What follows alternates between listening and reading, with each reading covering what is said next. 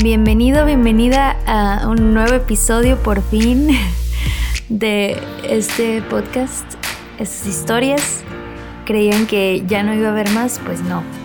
Nos tomamos un pequeño break de tres semanas, pero estamos de regreso y no se preocupen, hay muchísimas historias más que contar.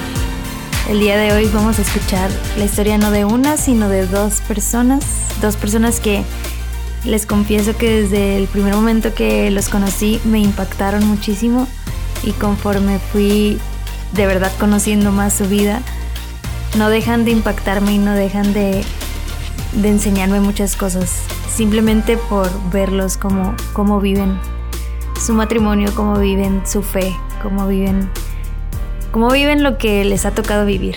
Y bueno, no les voy a spoilear nada eh, para que lo escuchen completo, pero de verdad vale la pena escuchar esta, esta historia. Y bueno, la recomendación de esta semana es el libro que escribió uno de nuestros invitados de hoy. Eh, no les voy a contar más porque ahí hoy vamos a escuchar bien de qué se trata.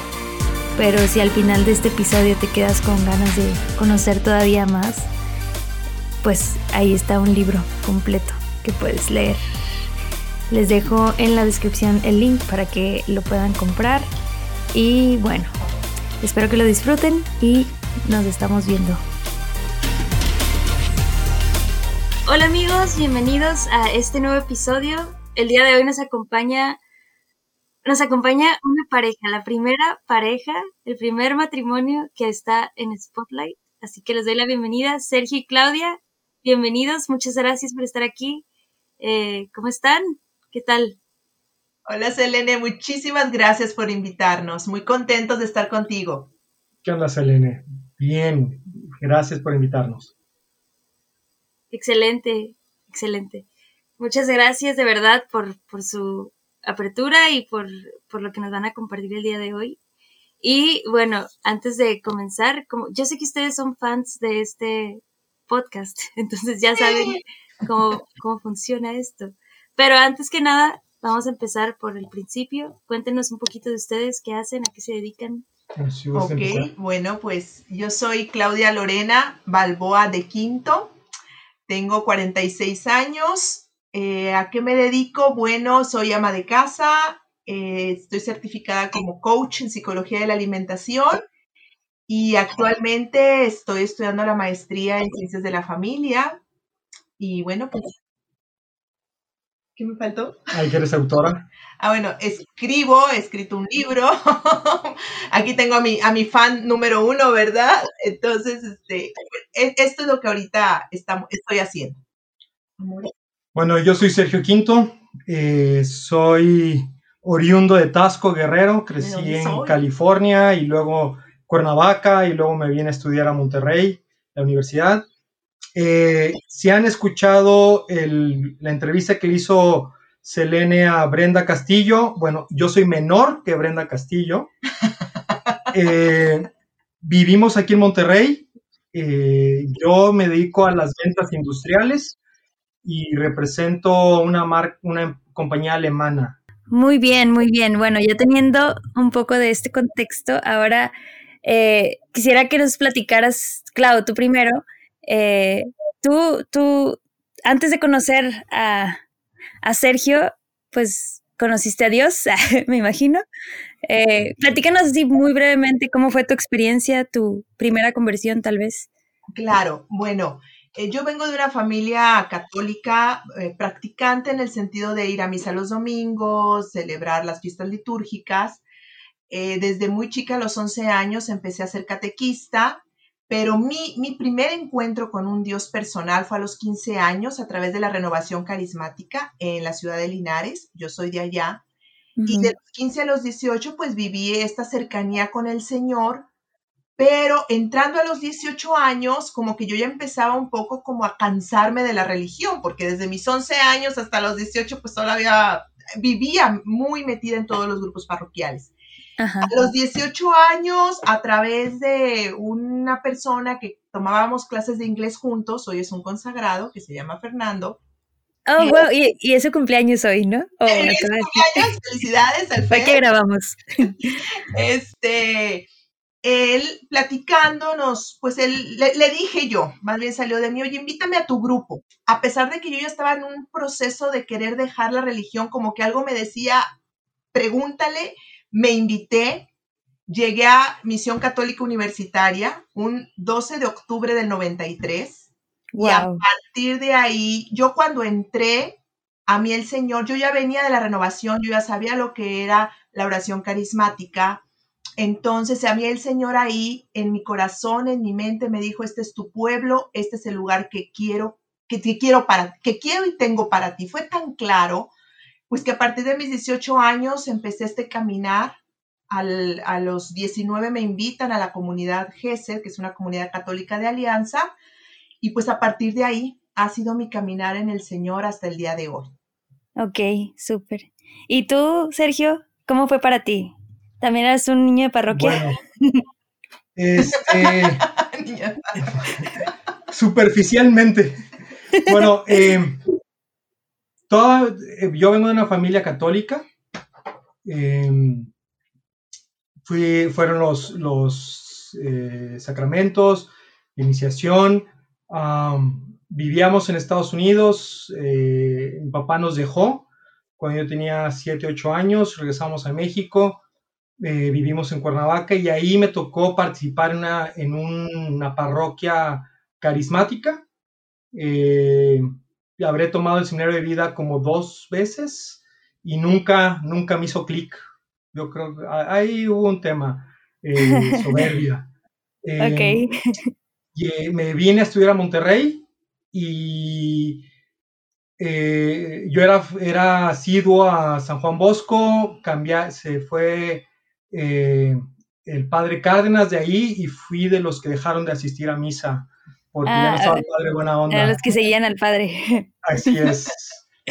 Y a partir de ahí dejé mi vida espiritual. Eh, hasta años después, el Señor salió en mi encuentro en un vuelo de medianoche de Tijuana a Monterrey y me pude dar cuenta de lo mucho que, que no tenía y la gran falta que era Dios en mi vida y el hueco que no lograba llenar era su ausencia. Y entonces me autoinvité a, bueno, casi me autoinvité a, a, algo, lo que fuera. Y, con quien estuve conversando, me dijo que había un, grupo que se llamaba Ven y Sígueme. Hoy creo que ahora se llama MSP. Y coincidentemente a los cinco días empezaba el seminario de vida en espíritu. Em, el primer día pues fue mucha mi soberbia, pero me había comprometido a, asistirlo completo, entonces el segundo día pues ahí es donde el Señor me habló directo a mi corazón, me mostró cómo, como muchos años y en muchas oportunidades yo estaba cegado y no estaba dispuesto a, encontrarme con Él y que Él estaba siempre en mi encuentro. Y el 18 de abril del 98 pues tuve un, cambio pleno, radical, absoluto. Em, con comentarte que esa misma noche em, sané, mi sané o recuperé mi relación con mi papá. Eh, tuvimos una larga hora, llamada de tres horas, y pudimos sanar tantas cosas de mi infancia, de adolescencia, de su ausencia. Y esa misma noche colgué con mi papá y hablé con mi mamá y, sanamos muchas cosas. Em, y esa misma noche bueno, muchas horas antes tuve una, fui a una fiesta de cumpleaños de una, ahora mi comadre, y, conocí a los jóvenes del, del, del MC, bueno, del, Comunidad GS, dije, están locos estos jóvenes, no sé qué les pasa, no hay alcohol, no hay cuestiones de mundo, pero yo quiero esto. wow. ¿Y, ahí qué edad tenías? Eh, tendría yo ahí por 24, yo creo. Ok. Y entonces a los días dije, bueno, dieron el pitch sale de participar en Ven ahí fue el primer día y luego les dije, ¿qué más puedo hacer? Y me dijeron, pues bueno, necesitamos un servidor y al mes ya era el servidor. Y a los 6, 8 meses me invitaron a, participar en la comunidad. Y en enero del 99 yo estaba participando en la comunidad GESED y ahí empezó mi historia comunitaria. Ok, wow, wow. Eso fue un express, amigos, porque viene todavía más, eh, pero qué increíble, ya desde, desde cómo el Señor los, les fue mostrando, ¿verdad? Y, y pues sí, eso que dices, encontrar encontrar la verdad y eso que llena el vacío y no dejarlo. Y bueno, entonces ustedes, supongo, se conocieron ahí en el grupo porque los dos entraron en la comunidad. Eh, ¿Y cómo es? A ver, platíquenos su historia ahí de cómo se conocieron. Bueno, esta, esta voy a contar yo primero. Em, eh, de esa experiencia que, que te comenté de, de, participar en Menisígueme, eh, me llamó mucho atención lo que era la vida consagrada. Mm. Entonces, en el 99, eh, tomé un proceso vocacional, un tiempo vocacional, y estuve conociendo a los misioneros de Guadalupe, eh, estuve conociendo el brazo eh, consagrado de la espada del espíritu un poco, estuve en algunas entrevistas en el, centro vocacional diocesano, y, pues ahí asistí a algunos retiros, este, tenía algunos compartires, y el que era mi líder pastoral, eh, el Huicho, me decía, pues considera también la vida matrimonial. Y entonces eh, me pidió hacer un ejercicio de que, ok, si, si fuera para mí el matrimonio, pues qué buscaría yo como cualidades indispensables que tuviera mi pareja, ¿no? Entonces eh, hay todo un ejercicio que invitamos a los solteros a que hagan de autoconocimiento y de qué, qué buscarían que su pareja tuviese para complementarse.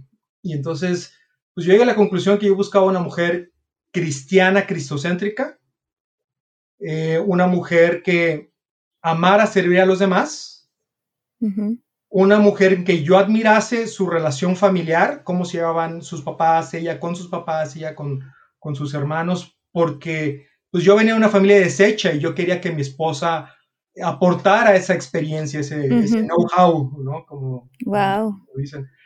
Y la cuarta era que se, se, riera de mis burradas, ¿no? importante. Para mí era muy importante, si no sería un hombre muy frustrado.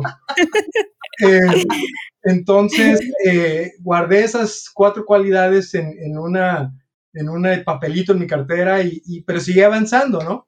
Entonces, eh, como yo ya servía en Ven y Sígueme, pues conocía a todos los que servíamos ahí o que participábamos ahí, pero en el grupo de solteros, pues éramos en ese entonces como 130 solteros y yo conocía no más de 25. Ok. Entonces, decidí, eh, pues salir a compartir con, con, con herbarones, a tomar algunas cervecillas eh, o con alguna hermana ir a tomar algún café y conocernos, ¿no? Porque somos un chorro y, pues ni modo de ser perfectos desconocidos. Oye, y en este tiempo tú seguías en tu proceso de discernimiento. Exacto. Era parte de tu proceso, pues era. Era, era, como a la par, ¿no? El, el, conocer el pueblo en que yo estaba inserto y a la par de mi proceso vocacional por, por, por otro lado, ¿no? Ajá. Entonces, eh, eh, varias veces salí a tomar unas cervezas con varios hermanos, eh, nos hicimos más amigos o, menos, menos desconocidos. Eh, eh, desconocidos y más conocidos, ¿no? Y cuando, cuando dije, pues, ¿a qué hermana invito? Em, se me ocurrió Claudia Balboa. Eso fue en, julio del 99, pero era así X, o sea, era una... Sí. Y entonces eh, la invité a salir a tomar un café, me batió, luego me volvió a batear, y luego, o sea, me, me, pospuso, luego me pospuse, y luego me pospuso, y luego le pospuse, y un día que nos encontramos en un retiro, dijimos, bueno, a ver, en octubre, en octubre. nos pusimos, sacamos agenda, dijimos, bueno, ¿cuándo, ¿cuándo? 3 de enero del 2000. ¿No? Wow. Y entonces, yo, estaba algo ocupada. Eh, sí, estábamos. O sea, desde octubre hasta enero tenían. Así es, así es. entonces activities comunitarias, ¿no? Y, sociales, trabajo y todo, ¿no? Sí. Y entonces, eh, cabe decir, rescatar, destacar, que en, el fin del año 2000 hubo una conferencia para jóvenes en Acapulco. Entonces, eh, esa vez que nos encontramos en el retiro, le pregunté, oye, ¿vas a ir? Y me dijo, no, no, no, para mí es más importante estar con mi familia. dije, ah, pues qué chava tan rara, ¿no? Este, perderte esa oportunidad. Entonces, fui, eh, y, fue toda una experiencia. Se nos cayó la palapa 20 minutos antes que empezara la conferencia. Esa conferencia creo que ha sido Sí, sí, yo fui Para muchos. Salir de ahí. Sí, he escuchado varios testimonios. Obviamente no fue así peliculesco, ¿no? Sino salí, salimos los últimos y, y, a los cuatro o cinco minutos se, vino abajo, se desplomó la, la palabra. Y entonces cuando regresé a Monterrey enero 3, pues salimos a tomar un café al Vips, eh, Vips nunca, no te acabes. ¿Y quién crees que habló? Y entonces todo el tiempo le platiqué yo, pero pues platiqué de, de, de, la experiencia, ¿no? De Acapulco y, amigos de ella que habíamos, que yo había conocido en común, le mandaban, bueno, había platicado con ellos y, y entonces eh, fue compartir yo todo el tiempo que Acapulco y el señor y la lluvia y todos cantando bajo la lluvia y la... Eh, y entonces, eh, para eso, pues yo vivía cerca del TEC y Lorena vivía en el norte. Y entonces, eh, yo, yo quería, tenía una vuelta en que quería ver unas, unas situaciones aquí en el norte, pero yo no conocía nada del norte. Y Lorena, eh, sus papás les habían dado un carro y no sabía mucho de carros, entonces quería que alguien le ayudara a ver algo del carro. Y entonces, ahí al, hablar de nuestras, de lo que, de, esas necesidades que teníamos, pues quedamos de vernos nuevamente. Y entonces a los 15 días nos vimos y ya ella me acompañó a, las vueltas que yo tenía en el norte y yo la acompañé a ver lo de su carro, ¿no? Eh, sucede que también una, una hermana, una muy amiga de Lorena, es Claudia Lorena, entonces si me escuchan decir Lorena es... ah, sí, es la misma persona. No sé que me haya equivocado. Eh, entonces, esta hermana se iba de brecha y esta hermana vivía con Lorena en su casa aquí en, Monterrey. Entonces, eh, ella quería irse a ir a Linares, que es donde es Lorena, a despedirse de los, de los papás de Lorena porque pues, la habían recibido en su casa aquí en Monterrey. Y entonces, de toda la, la, lista de amigos que ellas tenían, por alguna razón me invitan a mí a acompañarlos. Pues porque era la primera vez que Lorena iba a manejar en carretera en su vida. Entonces quería alguien experimentado en carros que la acompañara. Entonces fui con ellas, eh, conocí a sus papás, fue la primera vez en mi vida que tuve una sobremesa de más de 40 minutos, nos echamos como cuatro, horas. ahí conversando. Wow. dije, ah, pues qué experiencia tan interesante, ¿no? Pero pues, pues X, ¿no? Entonces, eh, X para mí en ese momento. Y entonces eh, también sucede que esta misma hermana, ahora mi comadre Sadie, eh, ella, para que fuera más barato su, su, boleto de avión de brecha, porque ella hizo brecha en Miami, eh, compró boleto de, avión desde McAllen. Y para aquellos que no, no estén al tanto, McAllen es la ciudad fronteriza gringa cerca de Monterrey, que está como a dos horas de Monterrey. Entonces, ahí sí sé la excusa de que me invitaron a mí porque yo era de los amigos en ese momento, era el que, que tenía visa. Entonces, bueno, me pidieron que si las Puntos importantes, saber de carros y tener visa. así es, así es. Eh, entonces, así como, como en, en, el compartir de VIPs, yo le estuve platicando y no escuché nada de ella. Eh, en el viaje a McAllen le dije, oye, pues ah, bueno, ahora platícame tú a mí.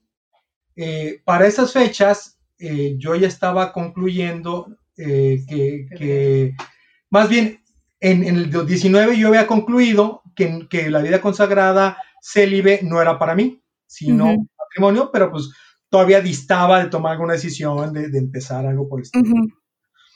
Y entonces nos subimos al carro, de que les, les abro la puerta, hermanas, súbanse al carro, arrancamos y salimos a, a Y entonces íbamos en el carro, eh, iba mi cuñada, bueno, mi ahora cuñada, eh, otra hermana y Seidi en el asiento trasero, ellas se quedan dormidas, creo.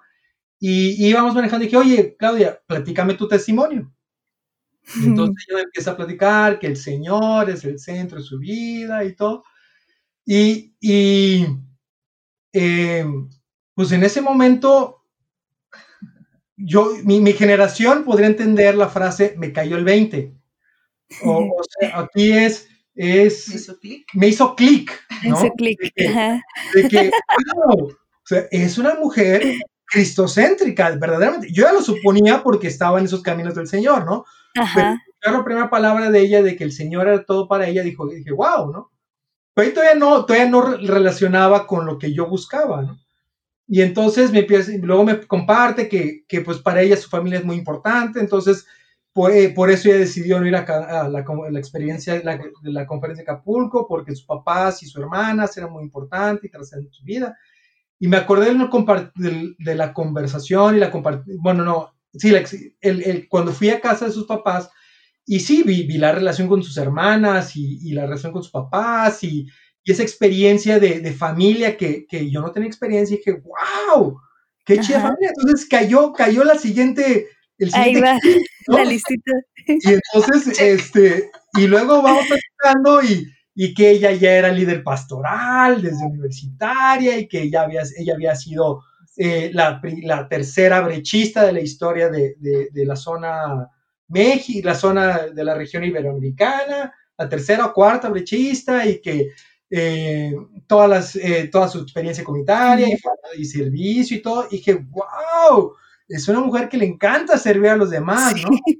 Y, este, y luego yo sacaba algún un chascarrillo, eh, algún chiste, y, y, se reía, ¿no? O sea, pues, no, a ver, Claudia, yo te tengo que preguntar, ¿tú habías visto esa lista? No, no, no. O sea, nada que ver, no había nada que ver. O sea, era una, era una hermana cualquiera. Y entonces, dicen, dicen las que iban con nosotros que cuando llegamos a McAllen y nos bajamos del carro, cuando les abrí la puerta, dije a Claudia, ¡hermana! Ya, ya, el 20, bien. Entonces, sí, sí, sí, o sea, o sea, dicen que, que, que como me subí en el carro a como bajé, era, era otra perspectiva completamente diferente de cómo yo veía a Claudia Moreno, ¿no? Entonces regresamos a Monterrey después de, dejar a Sadie en el aeropuerto y le hablé a mi líder pastoral. Dije, Luis, Eh, quiero conocer a Claudia Balboa. ¿Estás seguro que.? Sí, sí, sí, yo quiero conocer a Claudia Balboa, ¿no? Entonces, eh, dentro de, de, de, las relaciones de, eh, de, querer conocer a alguien, pues se recomienda tocar base con tu líder eh, pastoral en el tema de, de, conocer a una hermana de la misma vida comunitaria, sobre todo para que si ella está en un proceso vocacional o alguien más le está conociendo, no llevarte el chasco de que, ay, no puedo porque estoy en un tiempo de discernimiento, ay, no puedo porque estoy saliendo con Juan. Y no, más vale para Qué buena representación. Un, buffer ahí, un, un, un, un, un, este, un colchoncito ahí, ¿no? Intermediario. Sí, sí, sí. Entonces, este fue el domingo y el martes me dice, luz bro, no hay ningún inconveniente, luz verde. Wow. Y ese día fui a su casa y yo sabía que, que, tenía clases de la maestría, entonces llegué ahí para coincidir ella en su llegada a, a su casa de la maestría. Y entonces le dije, bueno, Claudia, fíjate que pues en esos días yo no tenía nada ya no tenía ninguna perspectiva, nada, pero he encontrado esto, esto, esto, esto, estas cuatro cualidades en ti. Directito. Y, Directo. Y me gustaría ¿Me permites? Todo, así, así. algunos dirán anticuado y todo, pero sí, le, le pregunté que si le quería que, que me, me permitía. permitía cortejarla, ¿no? y, y, la verdad, ya ella podría platicar que ella se la olió, o sea, cuando, cuando, vio, cuando, cuando vio mi cambio, dijo, ah, caray, quizá haya un interés por parte de Sergio Samir. Ajá, ya se dio cuenta. Sí, sí, sí, sí, sí, o sea, ¿De quién soy? Todos, todos, se dan cuenta, ¿no? Y entonces, sí, incluso llegué con flores y todo, ¿no? Este, y entonces, eh, ese fue el 21 de febrero, febrero del 2000. Y entonces, eh, durante las cuatro semanas siguientes, pues, pues salimos una vez a, la semana a, conversar. Eh, los VIPs para nosotros fue un lugar muy, muy asiduo, mucha gente, eh, bien iluminado. Pagábamos dos cafés y nos echábamos tres horas. Salió muy bien. Y, y, entonces, pues dije, pues quiero conocer más a esta mujer. Entonces, el 18 de marzo eh, le pedí que fuera mi novia. Em, y, por ahí de julio de ese mismo año decía, pues parece que sí es la mujer con la cual quiero eh, unir mi vida. Entonces, tomamos, me recomendaron y hice, puse atención en que tomáramos el, el retiro del programa de encuentro de novios. Muy buen retiro para aquellos que se vayan a casar o que estén así ya más en serio con pensar casarse con alguien, tomar ese retiro. muy completo. Muy bueno. Eh, lo tomamos sin tener compromiso ni nada. Y lo tomamos y ahí yo supe que yo quería compartir mi vida con ella. Ahí lo supiste en ese retiro. Sí, entonces en lo que conseguí el dinero para el mentado anillo, eh, le matrimonio el 16 de septiembre. Eh, a, los seis meses. Eran los seis meses de novios y entonces con la excusa de eran los seis meses de novios, ella no se le, no se le iba a, imaginar y ahí en esa celebración le propuse. Este, y nuestro plan era casarnos en diciembre. pues en diciembre o febrero. Eh, entonces, cuando fui a hablar con, con, mi ahora suegro, me dijo, no, no, espérame tantito, es la primera que se me casa. Y entonces decidimos casarnos el primer sábado de Pascua. Entonces, oh, este 21 de abril cumpliremos 20 años, si Dios permite. ¡Oh, wow! ¡Qué, qué padre! Qué padre, qué coincidencia. este episodio saldrá en Pascua ya. Oye, Clau, y a ver, cuéntanos tú, o sea, ¿tú cómo te sentiste en estas etapas? Desde que él empezó a, a mostrar interés hasta que, ¿cómo supiste que él era? O sea. Wow, pues cuando, cuando me invitó a tomar café, de hecho, esto es algo que, siempre les digo a las chicas que me ha tocado acompañar, es como acepten el café, porque, o sea, yo no tenía ningún interés en él y él no tenía ningún interés en mí, o sea, era simplemente te empiezo a tomar un café como amiga, como para, conocer. Quiero conocer. Entonces, pues en esa libertad, y sí, teníamos muchas actividades, por eso fuimos posponiendo, posponiendo, posponiendo, posponiendo, pero entonces cuando fui el 3 de enero, yo iba a cero expectativas de que, ay, es que le gusto, me No, no, de hecho, no, no. o sea, no había nada este, de mi parte y yo sabe, ahora sé también de su parte. Entonces fui con esa de que, ah, pues lo voy a conocer como un hermano más. Yo tenía amigos también dentro de la vida comunitaria, entonces dije, bueno, pues lo voy a conocer. Me di la oportunidad. Siempre digo, wow, Señor, gracias por tu amor que me permitiste ceder a lo mejor a, decir, ay, no, no quiero salir con él o algo, ¿no? Sino me di la oportunidad de conocerlo. Eh, me la pasé muy a gusto ese día que fui a, tomar el café con él. Entonces me sentí muy cómoda, muy, muy cómoda. Y cuando coincidimos en que, oye, me apoyas tú en ver lo de mi carro y yo acompañar uh vueltas en el norte, pues fue muy padre, fue como amigos, vamos. O sea, tú dirías que realmente el objetivo de ese café era conocerse y ser amigos. Totalmente. Y, ya, o sea, hermanos, todo desde un punto puro, ¿no? Como sí, no hay una doble intención y se logró. Digo, en, mi plan era salir a tomar con café con ella y, luego, con otra hermana. Con otro, otros hermanos, otras semanas que, que todavía seguía haciendo. Y luego con otra hermana, y, luego con otra hermana, pero, pero plan, somos, somos, amigos, Somos amigos. A interés. Networking. totalmente.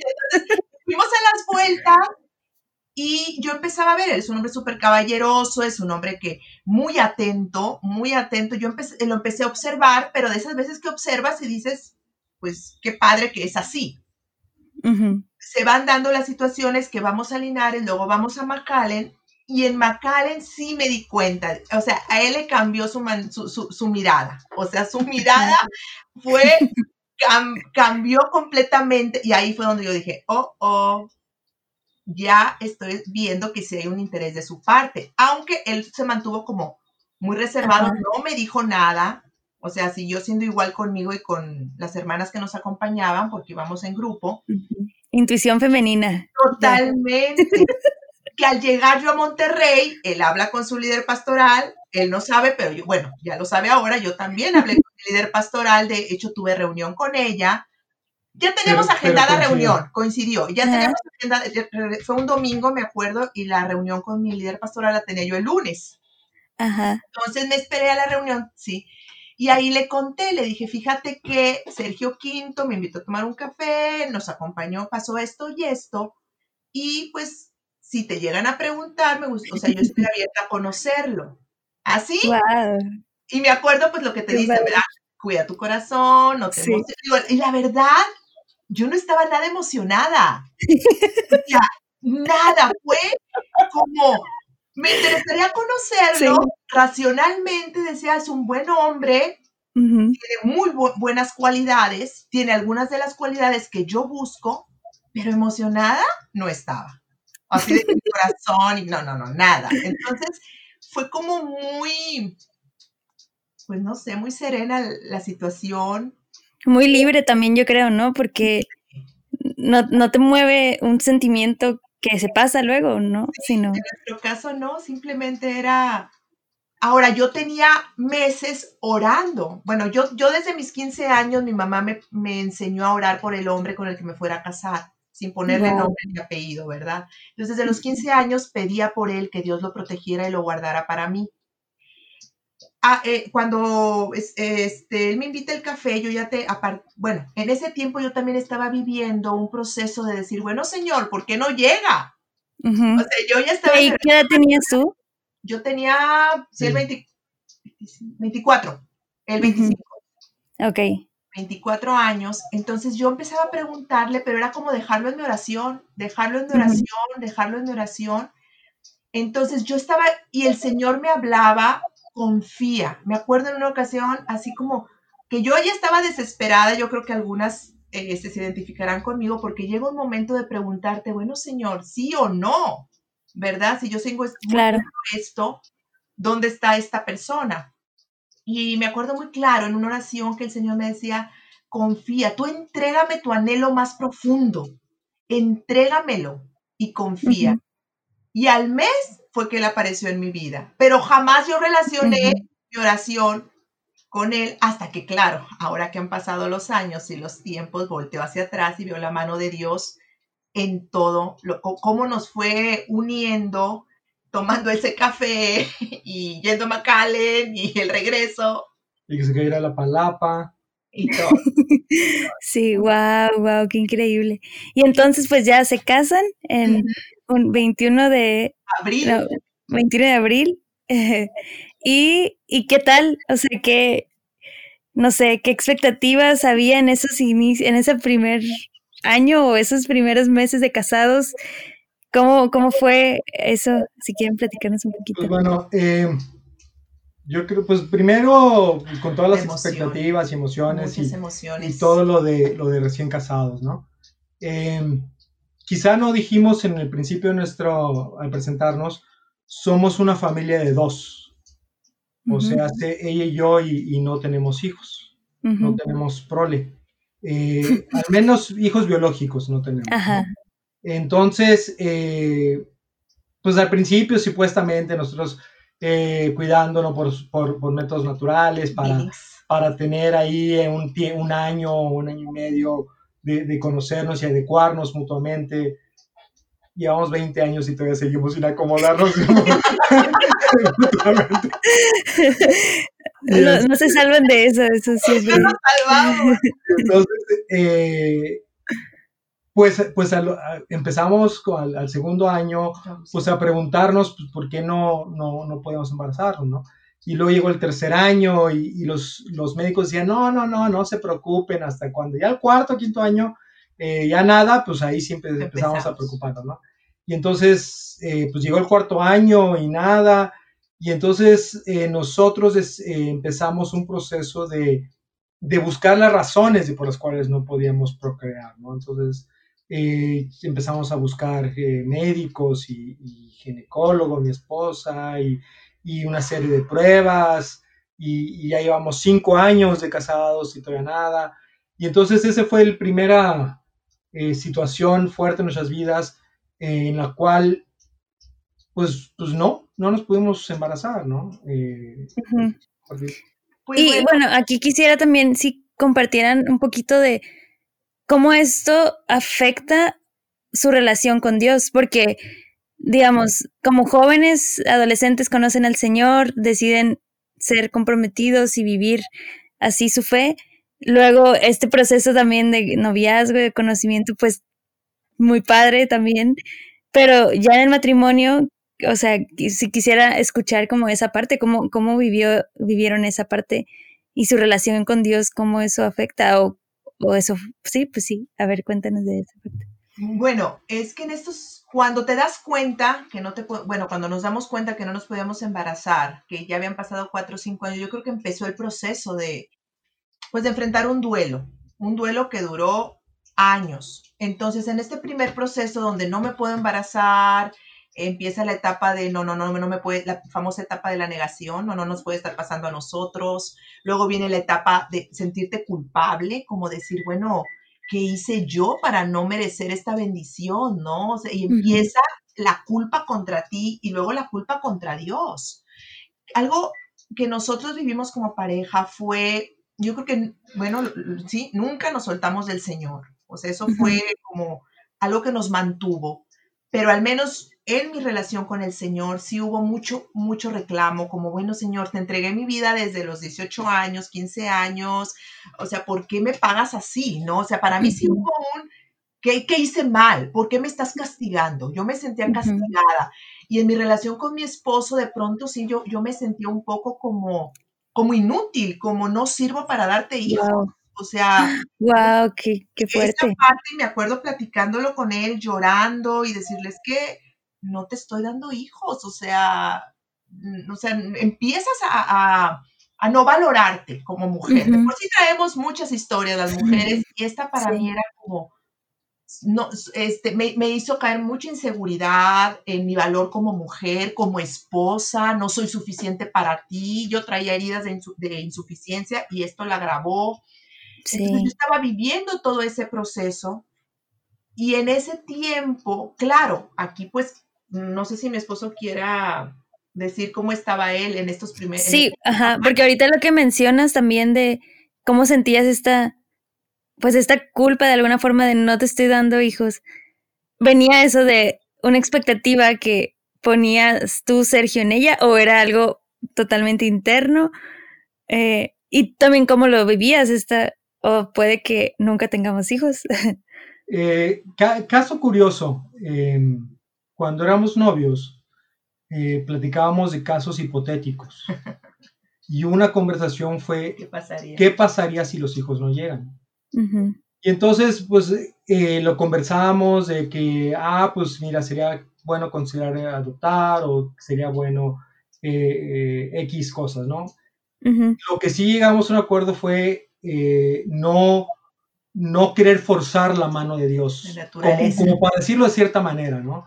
Y, que si, y que íbamos a llegar hasta previo a una intervención quirúrgica o a una asistencia. Entonces, em, ok, ese es, ese es un, un, como en un previo, ¿no? Entonces, Qué bueno que lo hablaron antes de, o sea, digo, un tip ahí para los que ya se ven Jamás, lo, lo, hablamos, pero lo veíamos como un sueño, o sea, eso no nos va a pasar. Así es, como que platiquémoslo por si sucede, pero obviamente vamos, a, vamos a tener las cuatro hijas y cada una ya tenía su nombre. Como protocolo. Y entonces, eh, para mí fue muy diferente. Eh, yo creo que ese proceso fue de, mi, mi temperamento me ayuda. Bastante. De que decir, pues, mira, Dios, tengo vida, tengo mi esposa, eh, de alguna manera algo va a salir bueno de esto. Y entonces eh, yo seguía orando, seguía eh, orando por, pero, pero que se haga tu voluntad y no la mía, ¿no?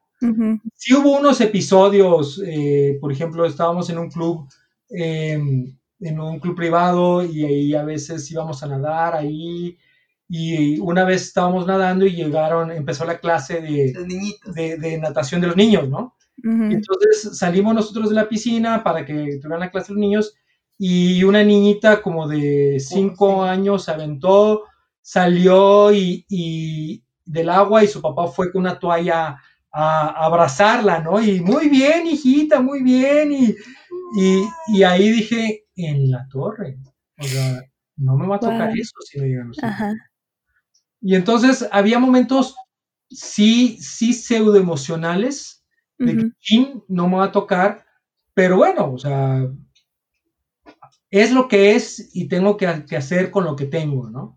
Entonces, para mí fue muy diferente este proceso. Sí. Creo que él, para mí mi esposo fue realmente, realmente Dios no se equivoca.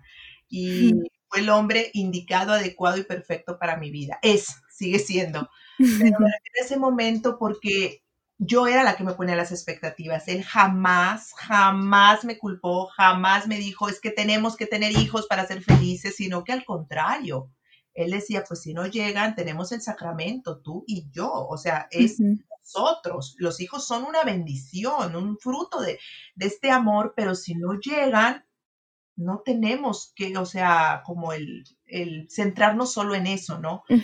Siempre me dio mi lugar como, como su esposa, ah, jamás me denigró, o sea, jamás ni una palabra de, que me lastimara o me... No, era yo, yo que quería como yo ser, pues darle hijos, ¿no? Que se sí, sí, sí. La, frase darle hijos, que sí. una bendición del Señor. Entonces era más yo, y mi temperamento, pues a mí sí, yo soy melancólica, entonces sí tiendo más a darle vueltas al asunto y a, ser más introspectiva, ¿no? Al respecto. Sí, sí, sí. Wow, wow. Bueno, es que no te, o sea, no, todavía, ahí empieza nuestra historia, ¿verdad? De, de, la no paternidad, que fue nuestro primer encontronazo como matrimonio, digamos, encontrarnos con, una, no un encontronazo entre nosotros, sino sí. una realidad diferente a la que habíamos soñado y planeado. Y en ese interviene la segunda situación que nos marcó, yo creo que la que más nos ha marcado hasta el momento, junto con la no paternidad, que es que nos invita un hermano consagrado a irnos como misioneros a otra comunidad de alianza. En Sudamérica. En Sudamérica este, por nuestra realidad, que los hijos no llegaban, pues digamos, teníamos todas las condiciones para dar ese paso si es que nosotros queríamos. Claro. Entonces, no sé si quisieras tú añadir ahí algo de ese tiempo ya. Bueno, eh, para ese entonces ya servíamos en el sector universitario eh, de la comunidad GESED eh, y, y, salió, esta invitación. Eh, les, les platiqué que yo estuve en un proceso vocacional con los misioneros de Guadalupe y quien me acompañaba, eh, pues lo compartía con él, ¿no? De lo, de lo fascinante que se me hacía, ¿no? a misionar a Corea, a Japón, a África, y que es algo que me hubiera gustado hacer.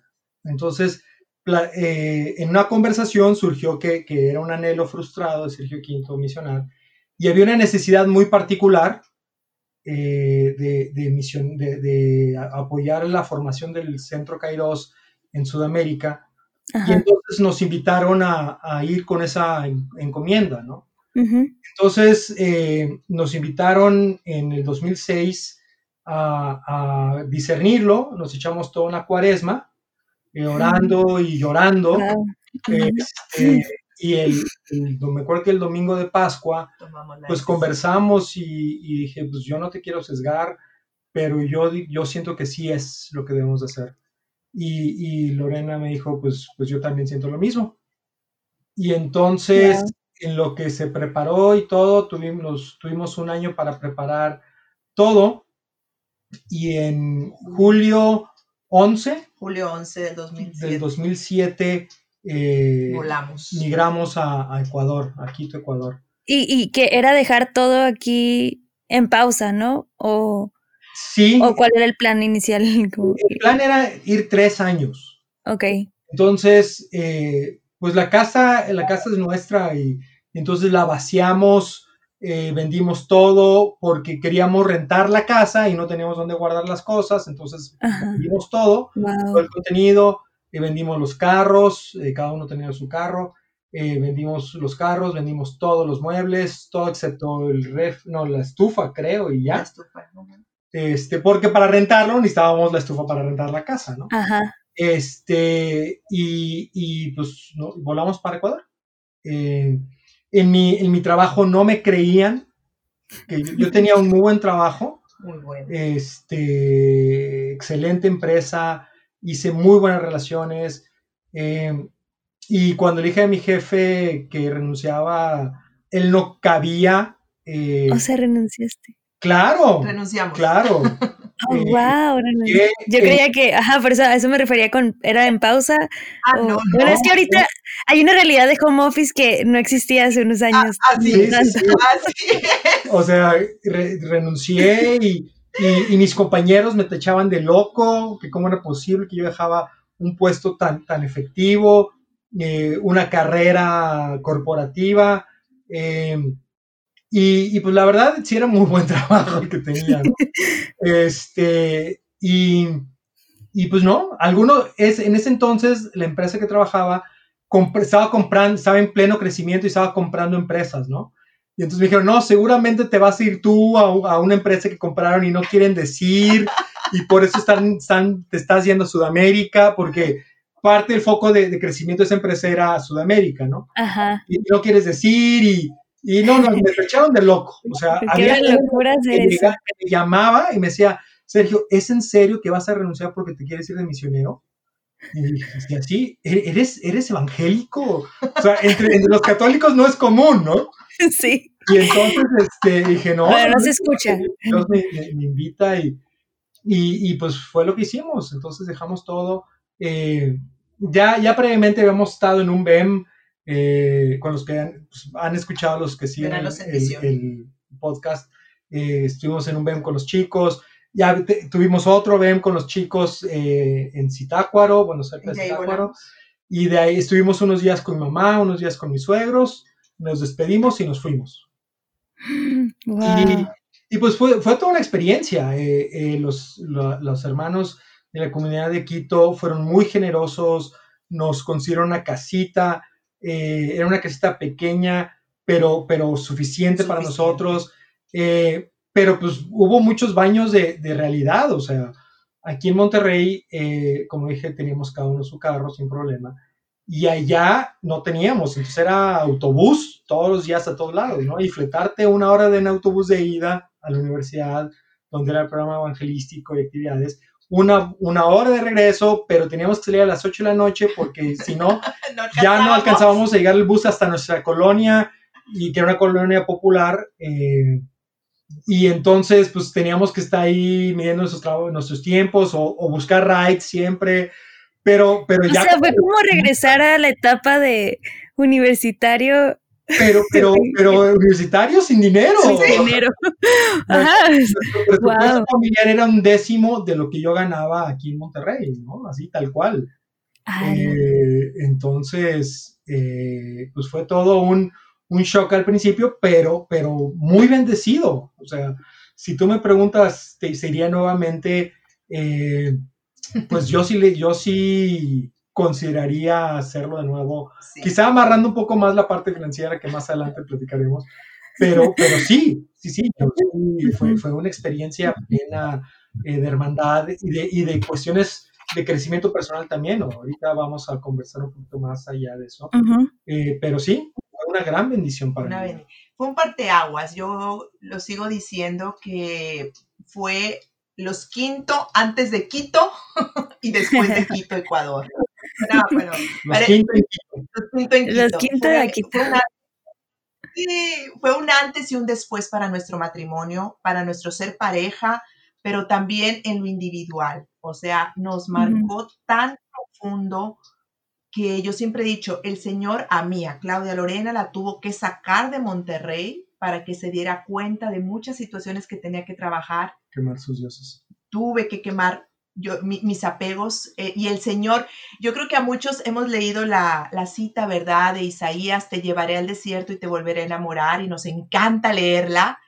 Pues llegando yo a Ecuador fue la cita que el Señor me dio, te llevaré al desierto y te volveré a enamorar. Pero más adelante lean, dice, pero te voy a quitar tus ídolos, te voy a quitar tus apegos y eso duele. Y eso fue lo que el Señor hizo conmigo. Me llevó al desierto, y a un desierto en todo sentido, y empezó a quitarme apegos, que bueno, a lo mejor un poquito más adelante compartiré, que realmente, claro, el Señor me volvió a enamorar y ha sido una bendición, pero fue un parteaguas, fue un realmente un hito en nuestra vida como pareja el haber vivido allá, una bendición, un esos regalos que el Señor te da que duelen, pero después ves y dices, ha valido la pena todo.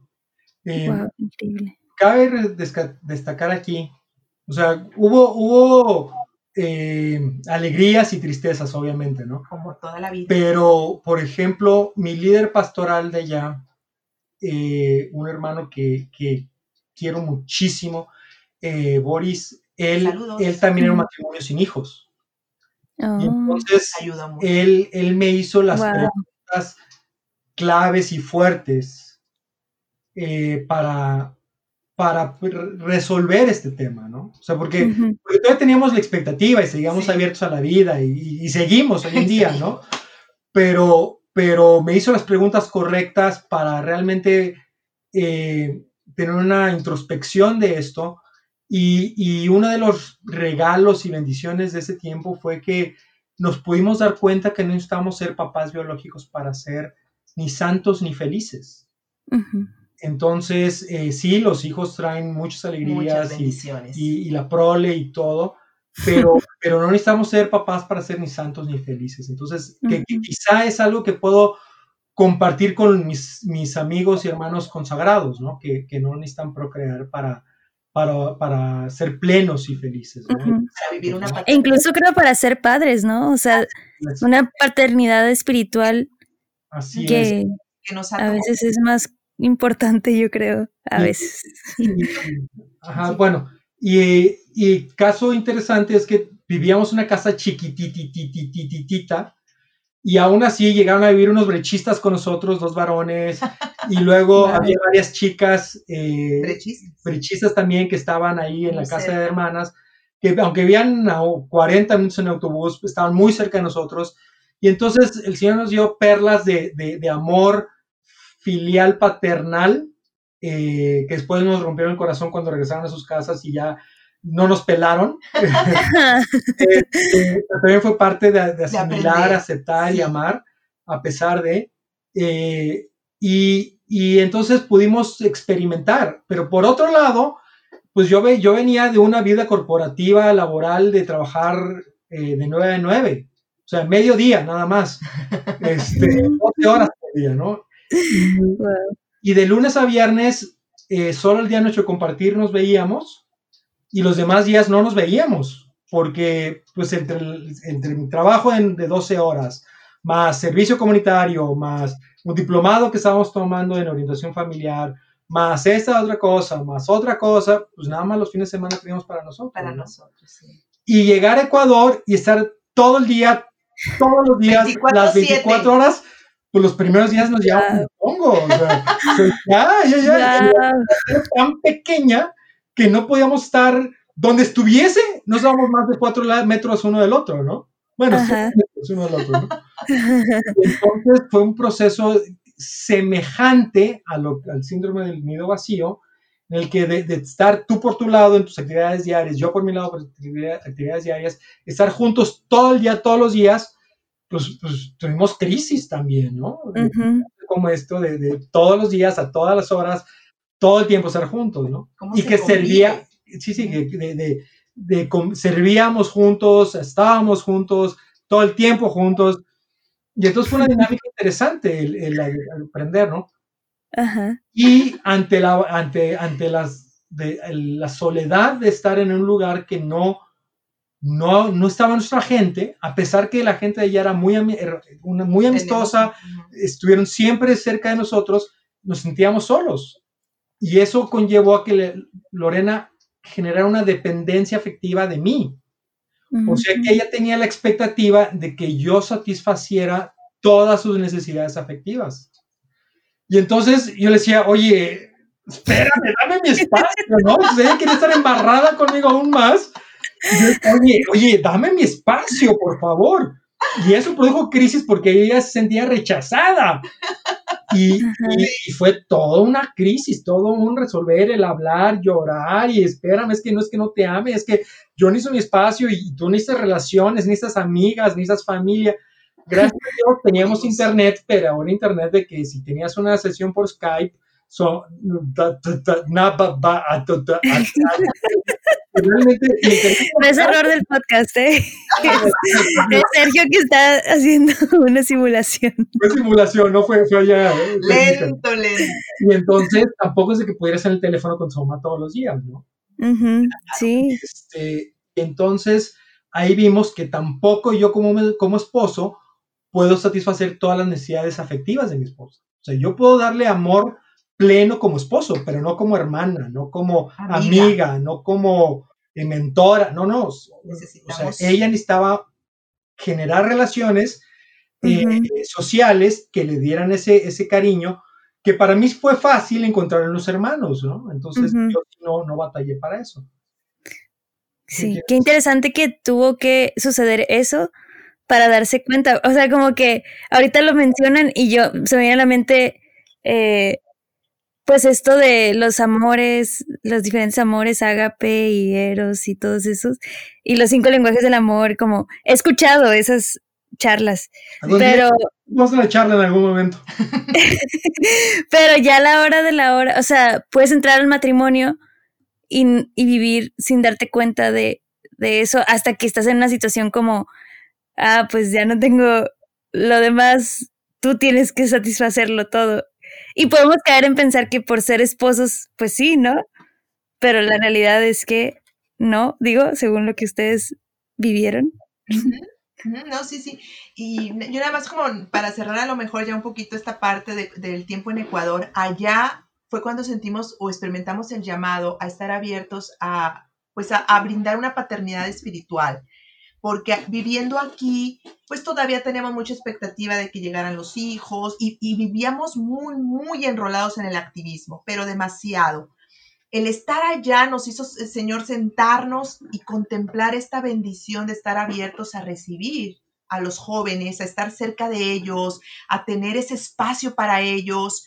Como que empezamos a ver necesidades que aquí ya estaban en México, pero o en Monterrey cuando, pero no las habíamos visto.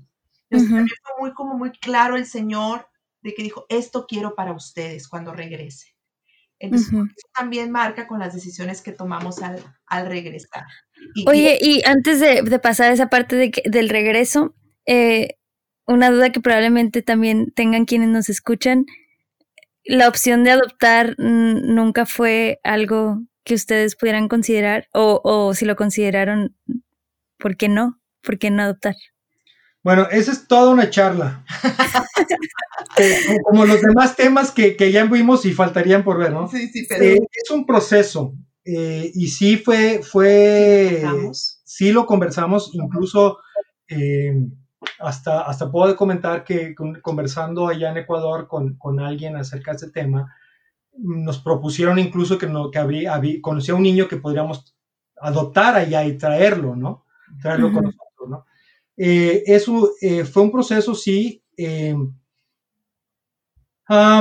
para no hacer la cuenta largo, lo estuvimos platicando, conversando, orando, y vimos que nosotros ocupábamos un lugar dentro de la iglesia como pareja sin hijos, que no, no temía, quizá temíamos tener el hijo por, por nosotros, para satisfacer nuestra necesidad. Desde una perspectiva, no quiero ser egoísta, pero sí centrada en nosotros. Porque como, como subidos al macho de que no, no, es que tengo que tener un hijo y como no, como, como no quiero tener un método alternativo de procreación, entonces mi, segundo premio es, o, mi premio en segundo lugar es adoptar. Ya, eh, En plenitud, eh, en aceptación y asimilación del plan de Dios, creo y en mi oración creo con la certeza de que eh, no es mi lugar ni es esa oportunidad para mí. Lo que nosotros vimos fue porque lo oramos y yo honro, honro a los padres que adoptan porque es una vocación. Algo que yo aprendí investigando, leyendo y orando es que Adoptar es una vocación, es un llamado también que Dios hace al corazón. Nosotros no lo veíamos, no lo descubríamos, no nos daba esa paz que, bueno, los que han de estar escuchando saben que cuando algo viene del Señor te da una paz y una certeza de decir, esto es lo que, lo que el Señor quiere para nosotros.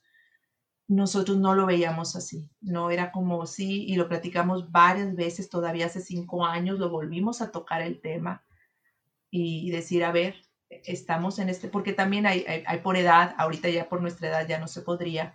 Bueno, es lo que habíamos investigado, no sé ahorita, pero era como que, qué es lo que Dios quiere de nosotros, ¿no? En esa libertad que el Señor nos da, tomamos la decisión de no es, no es nuestro camino. Ok, sí, me, me, llama mucho la atención esa parte que dices de encontramos nuestro lugar en la iglesia como, como un matrimonio sin hijos y, y creo que muchas veces nos, nos, nos metemos nosotros solitos a los a esas etiquetas de así tiene que ser una familia o así tiene que ser un matrimonio, así tiene que ser una vida de misión, cuando hay muchísimas formas y Dios no se limita a eso. Y nunca lo había visto así, entonces muchas gracias por, por compartir eso. Y, y bueno, entonces, bueno, regresan a Monterrey después de toda esta experiencia y, y qué, qué, pasa ahí en ese regreso. Ah. ¿Regresan a lo mismo, a, su, a lo que tenían antes? Fue, todo un tema, porque eh, cuando ya vimos que ya llegaba el, llegaba el regresar, pues, pues yo empecé a prever qué, qué, qué iba, qué iba a suceder. Eh, cuando yo salí de la empresa donde trabajaba, quedaron todas las puertas abiertas o, al menos eso entendí yo, a que, a que pudiese yo regresar. Eh, pero eh, nuestra experiencia en Ecuador, el estar juntos, eh, nos marcó mucho el, el, estar juntos. Y en nuestro proceso de no paternidad nos dimos, bueno, yo me di cuenta en que si yo regresaba a la vida corporativa de, de Monterrey, eh, o la vida corporativa en México eh, o más allá de las fronteras, eh, pues iba a subirnos al tren otra vez de laborar 12 horas diarias.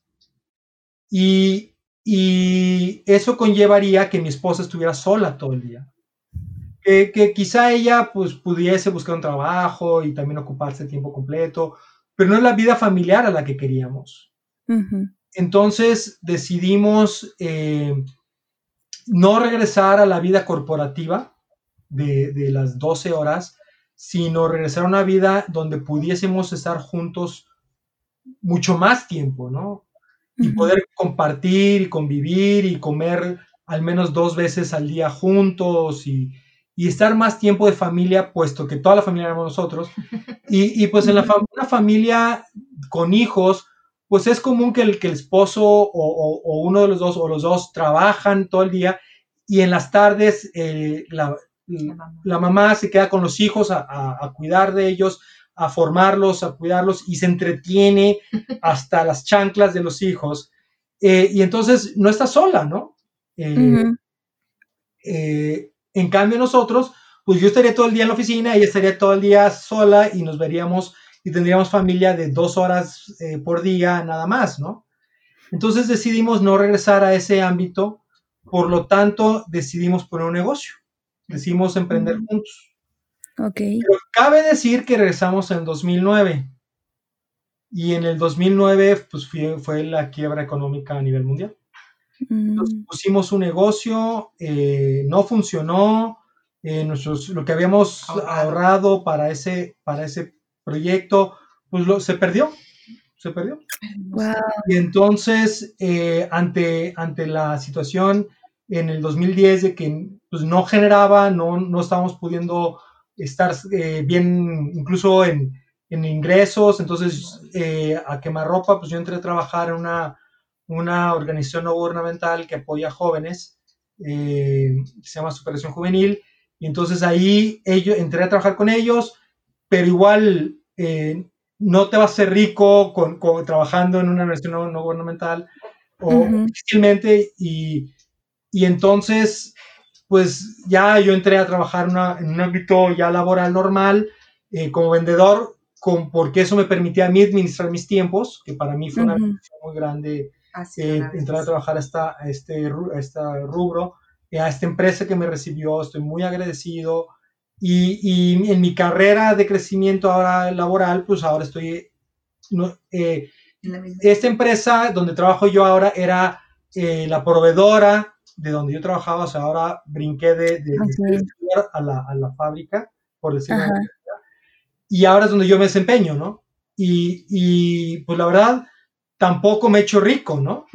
Pero por lo pronto ya hay una estabilidad, ya hay, eh, eh, ya estamos más tranquilos, eh, nos comen los gastos médicos porque pues ahora la salud es un impacto, mi, premio de, bueno, me traje de, Ecuador una situación metabólica y, pues, una buena cantidad se me van medicamentos y cosas por el estilo, pero estamos bien, o sea, estamos, comemos, desayunamos, cenamos juntos muchos días de la semana, eh, a pesar de la pandemia, pues yo ya voy a mi oficina a veces a cubrir guardias, eh, pero pues estamos bien, ¿no?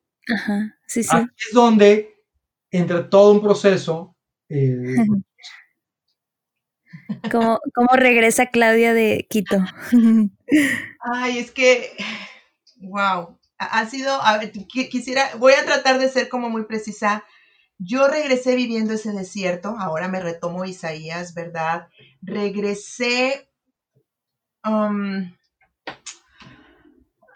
no tengo la palabra, yo creo que, ahorita por primera vez la estoy como, como aterrizando porque no regresé bien, regresé deshecha en el sentido de, voy a explicarlo, fue una bendición ese tiempo, o sea, eso la verdad lo, lo recalco, pero Claudia no estaba lista para, para regresar porque yo regresé con expectativas irreales.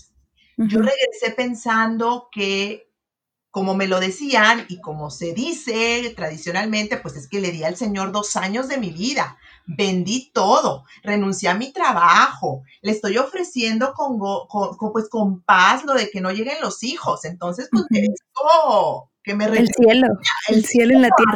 Ah, pero no, no, no, morirme, el cielo aquí en la tierra. Ajá, sí, sí. aclararle al Señor. Esperaba que lo recibieran con el boleto ganador de la Casa Tech. Por favor, Mínimo. Mínimo, mínimo. Entonces regreso con la emoción del negocio. Al año perdemos el negocio. Nuestra situación económica estaba justa, justa, no teníamos, bueno, siempre tuvimos para comer y para los medicamentos, bendito sea el Señor. Este, agradezco a Dios por nuestros padres que nos apoyaron también, porque sí, sí hubo una necesidad, o sea, tenía, los necesitamos para, pagar gastos normales, no estoy hablando de que vacación, no, no, no. Sí, sí. Entonces, en mí empieza esa, esa frustración como, a ver, a ver, a ver, no me diste hijos, te di dos años de mi vida, o sea, he, hecho lo que me has pedido en la vida comunitaria, según yo, ¿verdad? Ahí pues cada quien dirá, pero yo me, yo me creía como, ¿saben cómo? Como la típica farisea que ha cumplido con todo, así. Entonces empiezo a darme cuenta de toda mi miseria, de todos mis apegos. Entonces me asusté. Dije, ¿qué? ¿Quién soy? ¿Quién soy? Entonces, junto todo esto, pues todo esto me generó tristeza, me generó estrés emocional y pues bueno, los que saben que, causó que mi cuerpo tronó y me detectan, pues para ponerle la cereza al pastel, fatiga adrenal. La fatiga adrenal es un punto donde tu cuerpo no reacciona, no te puedes levantar de la cama porque es un cansancio. Eh, no, no puedes, o sea, es un dolor de cabeza todo el día, pero es un agotamiento, no es cansancio, es un agotamiento. Yo me acuerdo que mi esposo se iba a la, oficina, y yo me levantaba, hacíamos el desayuno, hacía el desayuno, comíamos juntos, él se iba al trabajo, yo me volví a acostar y me levantaba a las 12, 12 y media para preparar comida, comíamos, no lavaba platos, yo no podía ni lavar platos, o sea, era un, agotamiento. Y ahí fue cuando dije, algo tengo. Empiezo un proceso de sanación, de que oran por mí, sanación em, espiritual, liberación, y oraban por mí y algo, algo se tranquilizaba, pero todavía había algo más hasta que, pues el Señor en su infinita misericordia me abrió las puertas para que yo iniciara terapia. Entonces, cuando llego a terapia, lo primero que me dice mi psicóloga es, Claudia, tu parte espiritual está muy firme, tú sabes quién eres, o sea, no me acuerdo bien las palabras, pero me dijo, tú eres una mujer de Dios, pero tu parte humana es la que está débil, es la que está necesitamos trabajar. Por eso tronaste. Tronaste porque no supiste enfrentar las crisis. Esa famosa resiliencia yo no la tenía, yo no sabía cómo se manejaba. ¿Por qué? Porque toda mi vida había sido muy estable en todo sentido, en todo sentido. De pronto entro en la crisis económica, no tengo para mis gustos, y estoy hablando de, cosas pequeñas. No, hay boleto de sorteo TEC. Entonces empiezo todo este proceso de depresión y ahí en ese momento levanté mi mano, pedí dejar el servicio dentro de la vida comunitaria porque yo no podía, o sea, no, ¿cómo iba a dar algo que ni yo estaba viviendo en ese momento, no? Entonces esa fue como nuestra, de nuestras etapas, la tercera etapa fuerte, donde yo viviendo una depresión, viviendo una crisis económica y claro, yo no podía apoyar, o sea, yo, yo, yo no, no, no, no, no, digo, los que han vivido una depresión lo saben, o sea, era como mucha gente me decía, ¿por qué no trabajas? Están, están conflictados económicamente y el trabajo de Sergio pues no da lo suficiente en este momento, tú trabaja. No podía, o sea, e, es, es realmente un peso, una tristeza que dices, no puede salir, ¿no? En, ese momento. Han sido, lo que sí les digo, yo le dije al Señor cuando estaba viviendo todo esto, no me sueltes, Señor. Yo no sé en qué va a acabar esto, pero solo te pido que no me sueltes. Y han sido mis tiempos de mayor riqueza espiritual porque a pesar de todo ese cansancio, de ese no encontrarle sentido a mi vida, o sea, yo decía, ¿qué estoy haciendo en la vida? Se me hace que llegué a pensar, nunca pensé en quitarme la vida, pero sí llegué a pensar que le estorbaba la vida a mi esposo. Y varias veces yo le decía, amor, es que a veces prefiero yo ya no, no estar para que tú seas feliz. Claro que él me decía, ¿cómo se te ocurre pensar eso? O sea... Cuando me decía eso, yo me prendía. Se enojaba. O sea, todavía, no, todavía me molesta cuando a veces dices, o sea, ¿cómo es posible consideras eso? Sí. Wow, o sea, me, me, no entiendo, no lo entiendo cómo podemos vivir, o sea, espiritualmente bien, pero humanamente mal o emocionalmente, y que esto nos lleve a dudar de las cosas más fundamentales, como es el sentido de la vida, o el sentido, sí, o sea, el sí que es todo un misterio, ¿no? De, de, de, lo que somos como personas. Y, y, hay veces en que sí, puedes tener las, las bases fundamentadas en el Señor y, y, en tu emoción estar del nabo.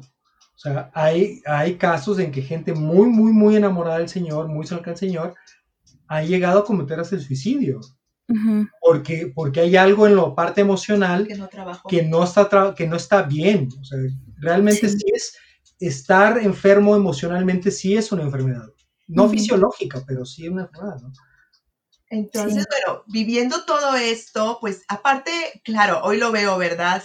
Casi ocho años después, cinco años después, ha sido una bendición, porque en ese momento, porque ahora me he podido especializar en esto, ahora he podido acompañar personas como desde de, siendo empática, poniéndome en sus zapatos. Claro, porque sabe, porque pasaste por ahí, porque, sabes. Estoy ahí y yo sé lo que es estar en tu noche oscura. Tal vez no como San Juan de la Cruz, ¿verdad? No, no, no. esta noche oscura tal vez la ocasioné yo misma. Mis heridas también, empecé a darme cuenta que yo traía muchas heridas que no había sanado, que simplemente las había ocultado. Entonces, en ese momento, todo, todo sale. Y la verdad, agradezco al Señor su fidelidad, Agradezco al Señor por la psicóloga que me regaló en ese momento. Agradezco al Señor por las personas que oraron por mí. Pero realmente yo creo que hay al que honro y se lo he dicho una y otra vez es a mi esposo. Nuevamente, o sea, el Señor sabía el hombre que me iba a necesitar. Ay, me encanta. ok, si los vieran, se mueren de amor, que a cada rato se está volteando a ver, Clau. Ella se ríe de sus chistes. y, sí, se ve. es, que fue, me acuerdo en una ocasión, yo creo que de muchas, pero la, que a mí me marcó fue una vez que yo estaba, que yo ya no podía, estaba llorando, les decía, ya, ya no quiero esto, no sé qué me está pasando. Y que él simplemente me dice, amor, no sé qué estás pasando, no, no logro entender, pero aquí voy a estar contigo aquí voy a estar para cuando me necesites. Y eso, no, a mí dije, gracias Dios, porque es el amor, ese amor sin condiciones. Yo lo pude experimentar a través de mi esposo. Él nunca me exigió, ya tienes que salir de esta depresión. Él me permitió llorar. Él me permitió no trabajar cuando la situación económica estuvo bien pesada aquí y él sabía que si yo pudiera trabajar dos horas, nunca, nunca lo mencionó.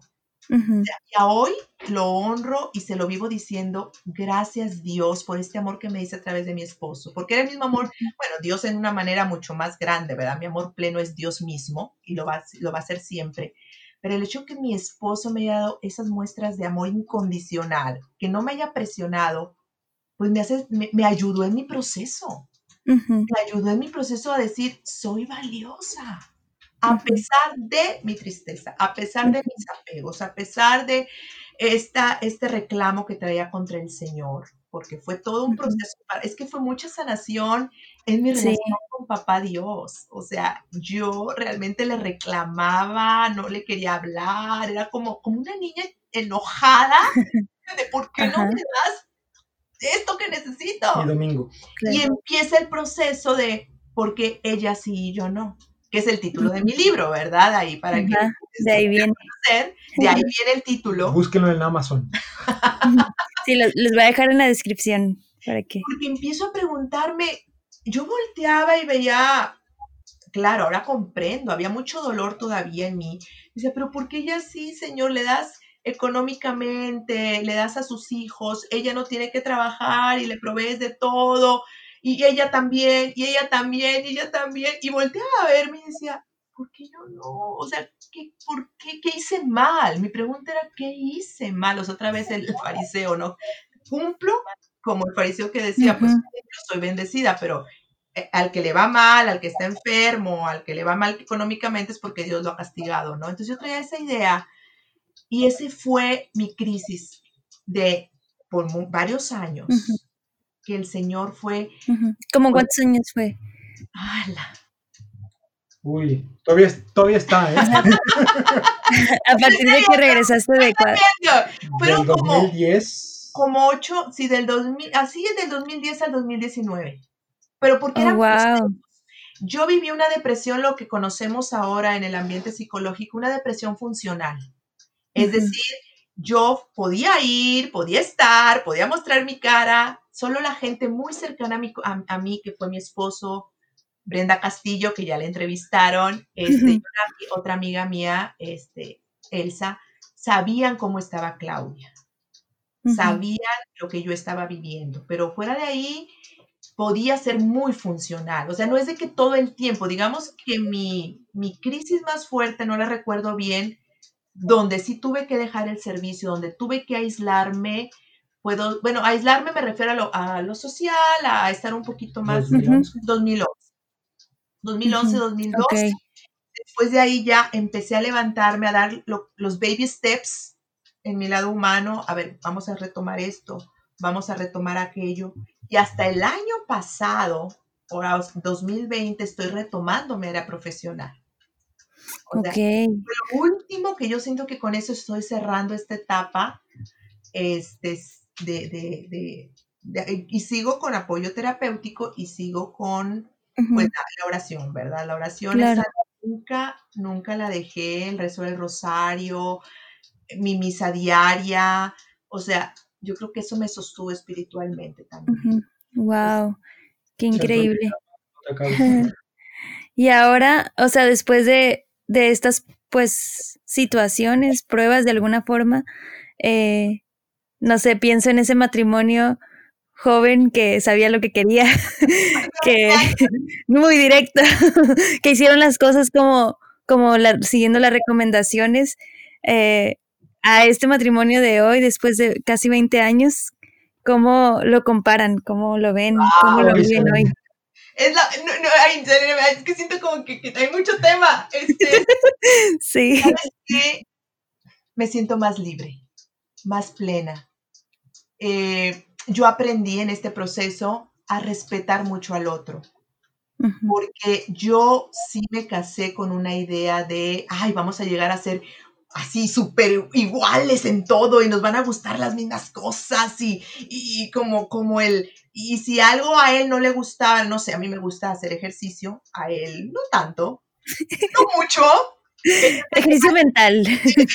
Yo, lo hago mental, es correcto. No me ayudes, no me ayudes. Entonces, al principio eso me causaba frustración porque nuevamente, ay, es que este otro matrimonio sí lo hacen juntos. O este, empezaba ese proceso. Entonces, todo ese proceso también fue sanar mi relación con mi esposo en el sentido de permitirle ser él. Permitir, y me ha costado. O sea, el decir, nos amamos, tenemos un plan en común que es alcanzar la santidad, compartimos nuestro amor, compartimos muchas cosas, pero hay cosas donde somos muy diferentes y esa parte a mí me asustaba. Y en este proceso he aprendido, de hecho, le escribí una poesía, después te la mando y si quieres... sí. Donde yo decía, he aprendido a amar el, que tú seas tan tú y yo sea tan yo. He aprendido a amar las diferencias, a saber que vamos en la misma barca, pero simplemente a veces nos toca aprender a valorar el mundo del otro. Yo quería que él entrara a mi mundo y hiciéramos como una simbiosis. Y aprendí que no, que eso nos estaba dañando.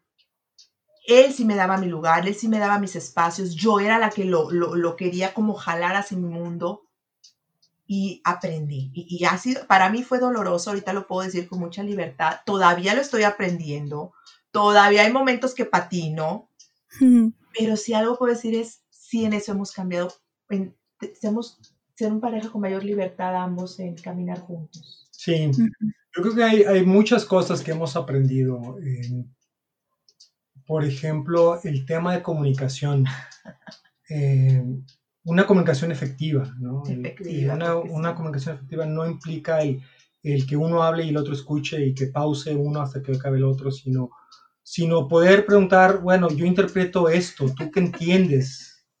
Eh, o de eso, todo eso que tú me dices, yo entiendo esto.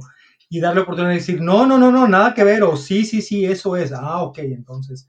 La otra cosa es eh, poder llegar eh, acuerdos, pero acuerdos en amor y en entendimiento de ambos. No, no es de que uno tenga que ganar para que el otro pierda, sino, sino llegar a acuerdos en que, en que pueda satisfacer lo que los dos necesitan, pero también para el bien de la pareja, para el bien de la familia, para el bien de la situación y en las capacidades de la familia, en las capacidades económicas, en las capacidades sociales y en las capacidades, etc. Eh, nosotros hemos cimentado nuestra relación con el Señor a nuestra manera de cada uno. Nuestra manera de llevar la vida espiritual es muy diferente. Bien diferente. Eh, eh, mi esposa es de muchas devociones y, yo no. Yo, yo soy poco devocional, eh, pero, pero pues yo tengo mi relación con el Señor y ella tiene su relación con el Señor. Sí, sí le envidio poder echarse una oración diaria de dos horas y cacho y yo a duras penas mis 35 minutos más. Una hora, estás hablando una hora. Más, mi estudio bíblico estoy haciendo. Ah, por, por gracias a Selene encontré el podcast de, de, Michael, de padre Michael Schmitz. Ay, muy bueno. La Biblia en un año. Así es. Entonces voy al día.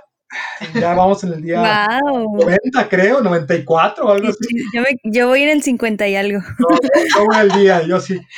Excuso decir que tengo mi Biblia en el teléfono y lo escucho 1.3 veces y como crecí en Estados Unidos, para mí la lengua inglesa es mi lengua materna, entonces no, no, batallo en lo, más mínimo. Este, y, somos diferentes en ello, ¿no? Eh, sí buscamos la misa entre semanas, sí buscamos, eh, eh, gracias a Dios, asistir a misa desde agosto del año pasado, hemos tenido estaba asistiendo a misas dominicales o sabatinas, excepto por enero en que, en que cerraron las iglesias, pero íbamos los sábados, por ejemplo. y, y, pues nos ha dado fortaleza y paz y, y ya en más en libertad puedo servir.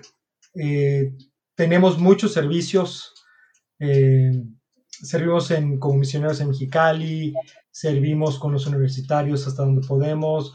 Yo soy uno de los servidores mayores distritales. Eh, servimos en los consejos, en servicio de consejo del distrito, servicio de consejo universitarios, servimos eh, como encargados Kairos, servimos, bueno, dije como misioneros Kairos, eh, y además de trabajos y, y poder en eso también estar atentos a, todas las relaciones con jóvenes que tenemos, con los que han estado muy cerca de nosotros, eh, y ha sido una bendición. O sea, la vida comunitaria nos, nos planifica nuestras relaciones humanas, sociales. Sí extraño mucho un abrazo, extraño mucho contacto físico, sí extraño eh, recibir gente aquí en la casa, aunque nos rompiese el presupuesto, pero... Eh, las pláticas son invaluables. Sí, sí, sí. Eh, sí, sí, sobre mesas de horas. Y, pero pues gracias a Dios seguimos adelante y seguimos enamorados del Señor y insertados en un pueblo con compromiso perpetuo, solemne. seguimos encontrándonos, seguimos caminando juntos. Ahora veo con mucho gozo a mi esposa cómo se planifica con su maestría. Es, es una relación curiosa porque el día antes de la clase y con tareas, no ya quiere claudicar, pero el día después eh, está toda feliz, se preocupa de que le fue terrible en el examen y calificación final saca el 100 cerrado. y tú, espectador de primera fila. pero ya, la conozco más o menos. Eh, ella sabe, ya sí, sabe. Sí, ya estamos mucho más acoplados, entendidos, aunque todavía hay muchas cosas que todavía seguimos, que, seguimos creciendo y hablando y no sé, compartir semanal, que ya eh, esa es base para nosotros, aunque a veces se nos van a hacer este, Con la compañía de mis suegros, que son parte de nuestra burbuja COVID. Eh, los retos que ellos están teniendo. una nueva eh, etapa. Una nueva etapa. Entonces, pues va, ahí vamos. Sí. Oigan, y una pregunta que tenía aquí que no había visto y que sí quiero, a ver, se las mandé, entonces deben de poder contestarla. Pero, ¿qué consejo se darían a ustedes mismos pero los que estaban ahí a punto de entrar a la iglesia. O sea, Clau, a esa Claudia, ¿qué consejo? Un consejo que le darías y tú, Sergio, a ese Sergio. Yo lo tengo bien claro, bien claro. Yo cuando lo leí dije, ya sé cuál. Cero expectativas, Claudia. Cero. O sea, respeto, ese junto con respeta la individualidad de tu pareja. No trates de cambiarlo a tu manera de ser. Esa sería así, eh, dijiste prácticos, directos y cero expectativas con el otro. ¿Qué, qué, entiendes tú por? Ah, es que me dice que explique. Cero expectativas en el sentido de que es que él va a ser súper romántico. Él me va a traer flores todos los días. Él va a adivinar mi pensamiento. Él... vamos a ir a París. Ah, vamos a ir a París. no hemos ido todavía, ¿verdad? Todavía. el Señor. Este, todas esas, ¿verdad? Es que voy a tener esto con él, voy a hacer esto con él, y, a lo mejor, y sin ponerla sobre él, ¿no? Sí, no confundir con los anhelos del corazón. Porque hay anhelos, hay unos anhelos, así es. No, no, yo diría cero expectativas en el sentido de... Él va a cambiar. Él va a cambiar y... Va a ser como yo quisiera. Ya, ok. Respetar la individualidad del otro. Príncipe azul con el que yo soñé. Sí. Eh, yo lo que le, diría yo le diría eso. Ok. Ante cada conversación di qué es lo que tú entendiste y pregúntale qué es lo que ella entendió. Porque a la vida. Miles de problemas porque cada quien vio o interpretó más bien según su bagaje, según su, su temperamento, según su prisma. Y quizás estábamos hablando de la misma cosa, pero como lo vio con el bagaje del propio y no con los entendió o entendimos a plenitud qué quería decir el otro, tuvimos mil conflictos. Sí, llegábamos. Muy buenos consejos ahí los que estén por casarse. Aquí la experiencia de 20 años de un matrimonio que busca la santidad, ¿verdad? Digo, al final ese es el objetivo y por eso estamos aquí en este podcast. Todos estamos tras eso. Y bueno, pues ya antes de terminar, eh, les voy a hacer la ronda de preguntas que ya las conocen, entonces debe ser muy fácil para ustedes. Adelante. A ver, este, es para los dos, o sea, entre los dos la, responden. Ah, ok, ok. Tres palabras para describir su camino hasta el día de hoy de conversión, de, de fe. tres palabras tú y tres palabras yo. Híjole. Yo, yo, yo, bueno, yo. Desierto, Desierto, amor y libertad. Ok, muy bien. Yo podría decir plenitud, felicidad y puedo morirme en cualquier instante y, y ser feliz. Cuando hay una palabra para eso, es esa palabra. la palabra sí. morir. Ok. Si fueran un personaje de la Biblia, ¿cuál serían y por qué? Ok. En este momento de mi vida, la siriofenicia. La mujer que le grita al Señor, acuérdate que los perritos se alimentan del pan que cae de la mesa. Acuérdate. Ella, digna de admirar. Muy bien. ¿Y por qué? Ah, porque yo me identifico en esta etapa de mi vida, estoy en un proceso de estar clamando al Señor por la sanación de una herida en mi vida y ha sido un proceso largo y es como, Señor, pero ella mira, te lo pidió en un ratito y, dame esa fe, dame esa fe, una migajita de ese pan, una migajita. Y yo, yo se lo estoy diciendo cuando comulgo, gracias a Dios tengo la gracia de comulgar casi diario. Le digo, te estoy recibiendo el pan completito, o sea, a, ti. Entonces, Señor, una migajita. Mira, como una migajita y sana por completo esta situación, ¿no? ¿No? Eso es como... Wow. Por eso. Increíble. Por eso. ¿Y tú, Sergio? Eh, yo creo, yo me identifico con el apóstol Bartolomé. ¿Es el que dice, nada bueno podría salir de Jerusalén? No, es del que me, casi menos se habla, pero estuvo con Sí, siempre me confundo. ¿Y él por qué? Porque casi no se habla de él. Ah, ok. Y, pero estuvo al lado de Jesús. Wow. Y, ok. Si Jesús te preguntara quién dices que soy yo, ¿qué, qué le dirías? Mi amor. Así. eh, mi todo. Mm, muy bien. Y ahora van las palabras y ustedes me dicen lo primero que se les venga a la mente al escuchar esta palabra. Entonces, la, digo y vamos a hacer una Claudia, otra Sergio y luego el revés. porque si no vamos a hacer pelotas. Empieza. Ajá, ok, ahí va. Cristiano. Comprometido. Lo primero ah. que se te... Ah, también yo. ¡Ay, no sí, sí, sí, sí, sí. palabra! Ah, no, no, no, no. La ah. primera sí. Cristiano. Caminante. Ok. Segunda palabra. Sergio. Ateo. Eh, de lo que te pierdes. Dudas. Fe. Creer. Vivirlo. Milagros. La palabra se me fue. Milagros es realidades actuales. Ok. Expectativa. Ok. ¿Vida eterna? Ay, el cielo con mi Señor. Aquí te voy. Dios ha muerto. Dios está vivo. Resucitó. Y por último, Jesús. Mi Señor. Mi cuatacho.